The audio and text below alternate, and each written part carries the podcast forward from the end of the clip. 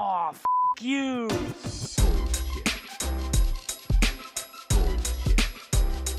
Bullshit, bullshit. Bu- bu- Bullshit. Bullshit. Bullshit. Bu- bu- Bullshit. Bu- Bullshit. Three, Bullshit. two, Ready. Bu- bu- one. Bullshit. Bienvenidos a un mini episodio del podcast. Eh, bueno, la gente que por ahí escucha el podcast todo el tiempo se ha dado cuenta que no estaba publicando todas las semanas, sino una vez cada dos semanas. Y eso es porque me estaba mudando. Em, la idea es que retomemos ya otra vez de nuevo el ritmo. Este episodio no va a estar en YouTube, eh, porque bueno, todavía me toca hacer un par de cosas de la casa nueva, pero la idea es retomar por lo menos la frecuencia de audio y, video viene, viene después, ¿no? Como en términos de prioridad. Y justamente, cuando estaba pensando esto y pensando cosas que me pasaron en la semana, dije, ah, ya sé de qué voy a hablar en el episodio. Porque no siempre lo digo, ¿no? Pero bueno, lo repito. Los, mini episodios eh, no son con invitado y est- están reflejados, eh, están reflejadas, eh, no sé, enseñanzas que tuve en la semana, cosas que aprendí en la semana, este, cosas que me di cuenta en la semana y que de repente digo, uh, esto está muy bueno que se hable porque la verdad que nadie lo habla y además a veces, no siempre, eh, no da como para un episodio completo con un invitado y hacer que la persona reserve una hora de su vida, etcétera, etcétera. Ya esos videos con invitados para ese tipo de cosas vendrán, pero por lo pronto lo hago yo. Em, entonces, nada, atando la idea a esto de que el, podcast vuelve a su, a su ritmo común y corriente de, de todos los lunes un episodio, pero que vuelve en la parte de audio y en la parte de video, es algo que, que va muy atado al tema de hoy porque, nada, hoy, hoy hablaremos de la ley de Pareto, ¿no? Pero no tanto tipo, ¿qué es lo que dice la ley de Pareto, ¿no? Eh, que la, la realidad es que lo decimos en dos palabras. Básicamente, el 80% del resultado eh, viene dado por el 20% del esfuerzo. Así de sencillo. Después podríamos ponernos más densos o no, pero va por allí.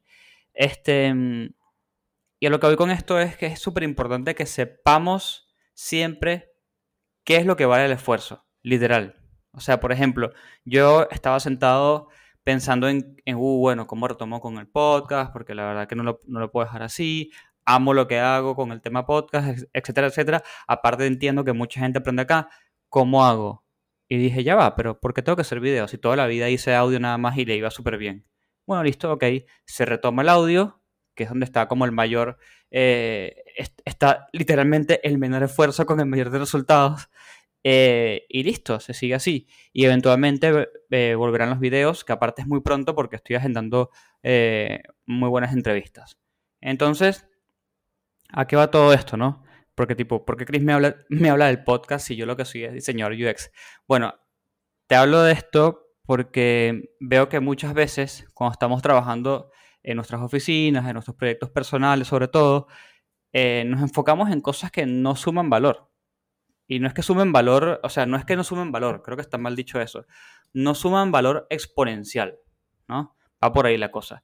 Entonces, por ejemplo, em, no sé, el lunes o, el martes, cuando sea que ustedes hagan como la planning de la semana de qué es lo que van a hacer, eh, vino su líder o el grupo y decidieron que van a hacer X cantidad de cosas y les asignan una. Y ustedes dicen, ok, listo, yo voy a hacer esto. Llega un punto que, bueno, dependiendo del proceso de que ustedes hagan, no sé, hicieron research, leyeron research que ya tenían, bla, bla, no, depende de la tarea también.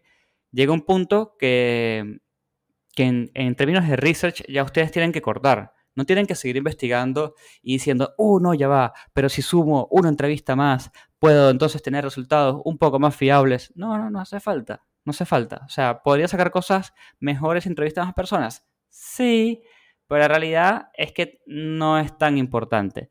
Este, o de repente están en la, en la fase de, mm, no sé, Jobs to be done, o de, mm, no de, de wireframes, no, de, ah, de flujos. Entonces ya hicieron su primer flujo, ya alguien les hizo una review del flujo y dijeron, sí, la verdad que mira, este, no encuentro caminos cerrados y, y no sé, no lo veo muy loco, ¿no? cualquiera, ¿no? O en los Jobs to be done te dicen, sí, está bien, o sea, veo que est- está como los, los Jobs to más comunes em, para esta tarea, eh, así que vamos para adelante. Pero uno, como uno quiere trabajar bien y obviamente no quiere entregar las cosas mal, agarra y dice, no, ya, pero déjame dedicar un ratito más, a ver si saco un, más, un par de jobs to be más, o saco, o déjame revisar este flujo porque, eh, no sé, no me gustó tal cosa o lo que sea. Al menos que esa cosa que ustedes vayan a hacer sea algo importante, o sea, pero crítico, no lo hagan. Así, así sencillo, no lo hagan. Este, si, si ustedes quieren hacer más jobs to be porque les parece que hicieron muy poquitos, pero ya alguien te dijo que no, que está bien, que cubre lo que tiene que cubrir, listo, basta. Si ustedes hacen más jobs to be lo que van a hacer es que van a agregar más tiempo a rellenar tareas que por ahí no van a hacer, eventualmente, eh, y no, el tiempo no fue, no fue de provecho. Y nadie les va a decir que son flojos, nadie les va a decir que, que trabajan mal, nada por el estilo. Al contrario, eso es algo que se llama pragmatismo. O sea, si, si quitamos la ley de encima, ¿no? Sean pragmáticos. Eh, ya hice yo subió, ya alguien nos vio, nos revisó, le parece que está bien, yo le doy una, una última revisada por si acaso lo que sea, listo, chao, se avanza. Y es lo mismo con, pasa muchísimo más con la parte de UI, obviamente. Porque ya hicimos los jobs to be done, los flujos, bla, bla, y bueno, que me voy a poner a hacer diseño, diseño de UI. Van, quizás hacen wireframes, quizás no, porque tienen un buen design system. Comienzan a trabajar, eh, van a su primera design review o design critique, o no importa, una sesión de feedback cualquiera, no, no se preocupen por si están escuchando términos que no hacen en su trabajo, cada trabajo es distinto, no, no se acomplejen por eso. Este, van, muestran lo que hicieron, les dan un feedback, lo hacen, o sea, lo arreglan, que eso puede haber sido un error ortográfico, puede haber sido un tema de jerarquía, color, no importa. Las cosas que siempre surgen en UI, ¿no? Que si va arriba, que si va abajo. Eh, arreglan eso, muestran y dicen, y alguien les dice, está buenísimo. Y después, eh, eh, aquí hay como dos momentos que ustedes tienen que aprender a manejar. El suyo propio, que es cuando te dicen, uh, está buenísimo, pero déjame quedarme un ratito más porque me gustaría que la jerarquía del título con el subtítulo y el input sea lo correcto. Ese es uno, aprendan a manejarlo. Y el otro es el de la otra persona, el del otro lado, ¿no? Porque la, la persona que está viendo las cosas también quiere que, las, que todo quede perfecto, ¿no? Perfecto entre bastante comillas. Entonces te comenzará a decir como, cuando ya ustedes, cuando ya algo está bien, en vez de, en vez de dar feedback tipo, uy, eh, no encuentro el botón, o oh, ojo que eso no se entiende, o uh, te faltó un paso, o lo que sea, ya el feedback, o sea, esto es un truco, ¿no? Cuando comienza a ser tipo, mm, no sé si poner el botón arriba de esto y esto abajo. Es como, ok, listo, ya este feedback no, no está siendo útil, este feedback hay que agarrarlo, tomarlo, anotarlo, eso sí, ojo, no sean egocéntricos anoten el feedback que les acaban de dar, así a ustedes les parezca que no tiene ningún tipo de sentido, eh, en un lugar donde todo el mundo lo pueda ver. Y a la persona le dicen, buenísimo, lo tomo, y es importante que sean claros, pero de una manera con empatía. O sea, no es como que le van a decir, ah, no, pero eso no me importa, así que lo vamos a dar así. No, no, no, le dicen, buenísimo, no me parece algo crítico porque el usuario todavía puede lograr su tarea, está perfecto. Lo voy a anotar para que no se nos olvide y, lo, y estamos pendientes al momento de, que esto se lance, ¿no? Entonces, es súper importante que ustedes aprendan a, ser pragmáticos o, bueno, o a, detectar este momento pareto. No sé si, si alguien más lo llamará así, pero bueno, el momento pareto. El momento en que el esfuerzo de lo que sea que estoy haciendo ya es inútil ya es inútil que siga leyendo este, eh, competencias para hacer un benchmark, ya es inútil que deje, ya es inútil que, siga viendo referencias para mi UI, ya es inútil que siga haciendo wireframes y tengo que pasar a UI, UI dura, ya es inútil que hagamos prototipos. Eso es un temazo que en algún punto lo hablé aquí en el podcast y va muy atado a este tema, ¿no? Tipo, ¿qué tanto prototipo tienes que hacer? ¿Qué tanto tienes que hacer? Ese prototipo lo va a usar el usuario, no, es para demostrarle solamente a desarrollo cómo se hace, cómo, cómo va a funcionar lo que acabas de hacer. Ah, perfecto. Eh, desarrollo, ¿necesita las interacciones o son interacciones que ya vienen usándose hace rato en la plataforma? No, son interacciones que ya vienen hace rato usándose en la plataforma. Ah, buenísimo. Entonces, este prototipo se hace con los dientes, chicos.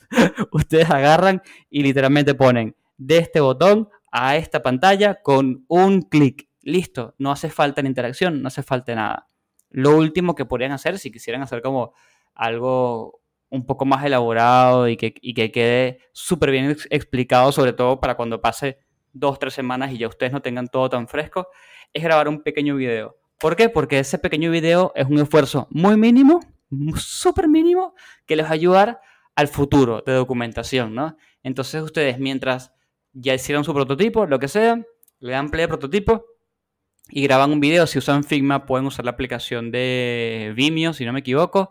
Este, y bueno, si no, no importa. Usen Slack y graben el video de 3, 5 minutos y les dicen al desarrollador de su pantalla, hola, este es el video del feature tal o de la optimización tal o del cambio, del cambio tal y te vamos a mostrar cómo funciona. Y van usando el prototipo mientras lo van explicando, ¿no? Y van diciendo, mira, aquí le das clic, este, si hubiese un error fuese así, si no hubiese un error fuese así, si el usuario va para atrás va acá, si, si todo va bien, el, el camino feliz pasaría esto y esto y esto, todo eso mientras usan el prototipo.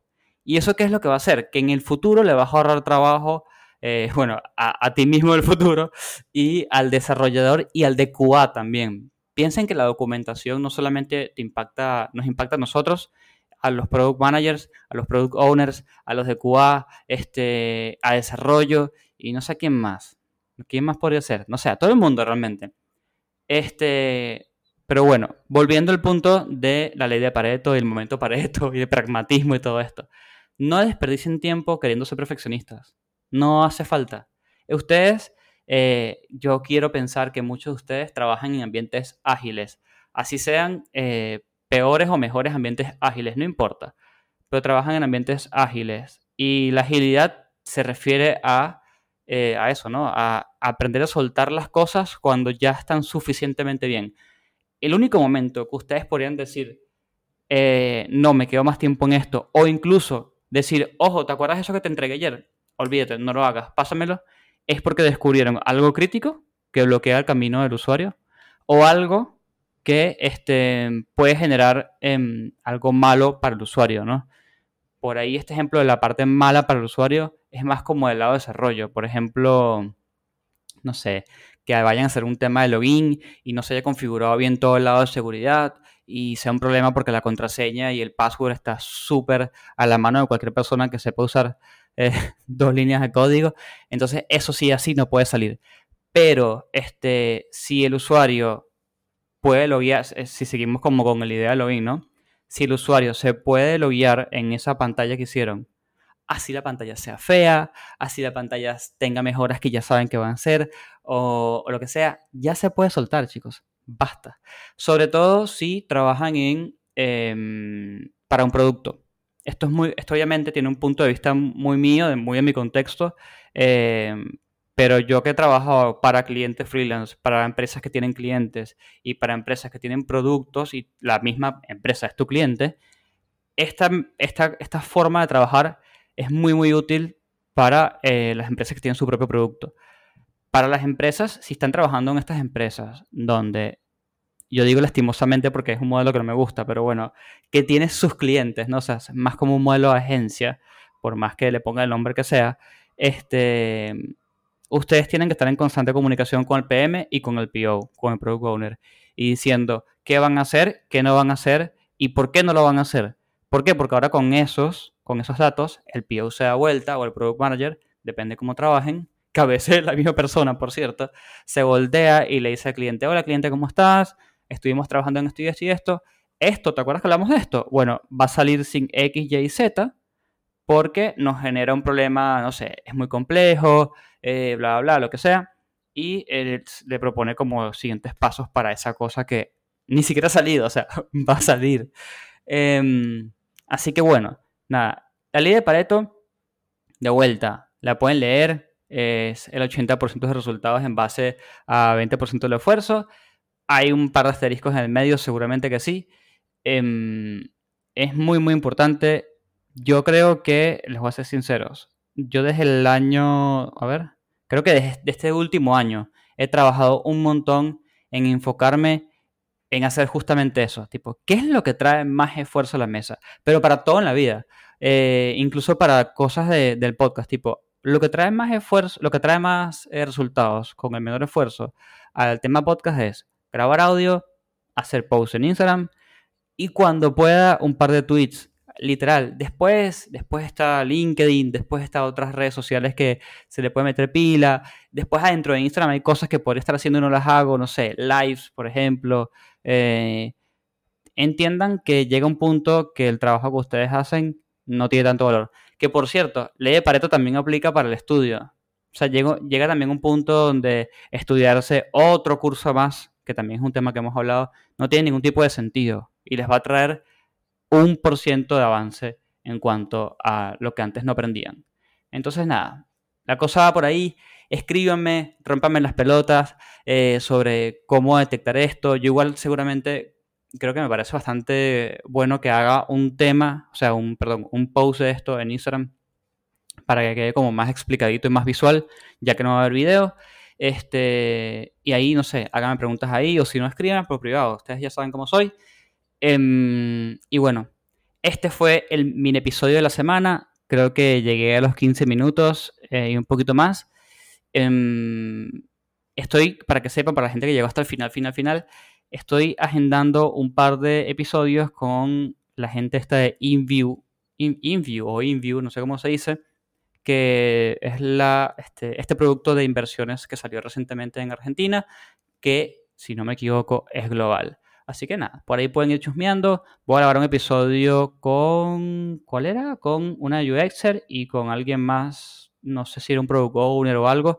Pero bueno, dos personas súper, súper capas que van a traer un montón de info súper interesante porque es el, el primer episodio en demasiado tiempo en un sobre algún producto de finanzas. Así que eh, estoy súper emocionado por hacer ese episodio y eh, subirlo a YouTube. Nada, nos despedimos y como siempre nos vemos en la próxima.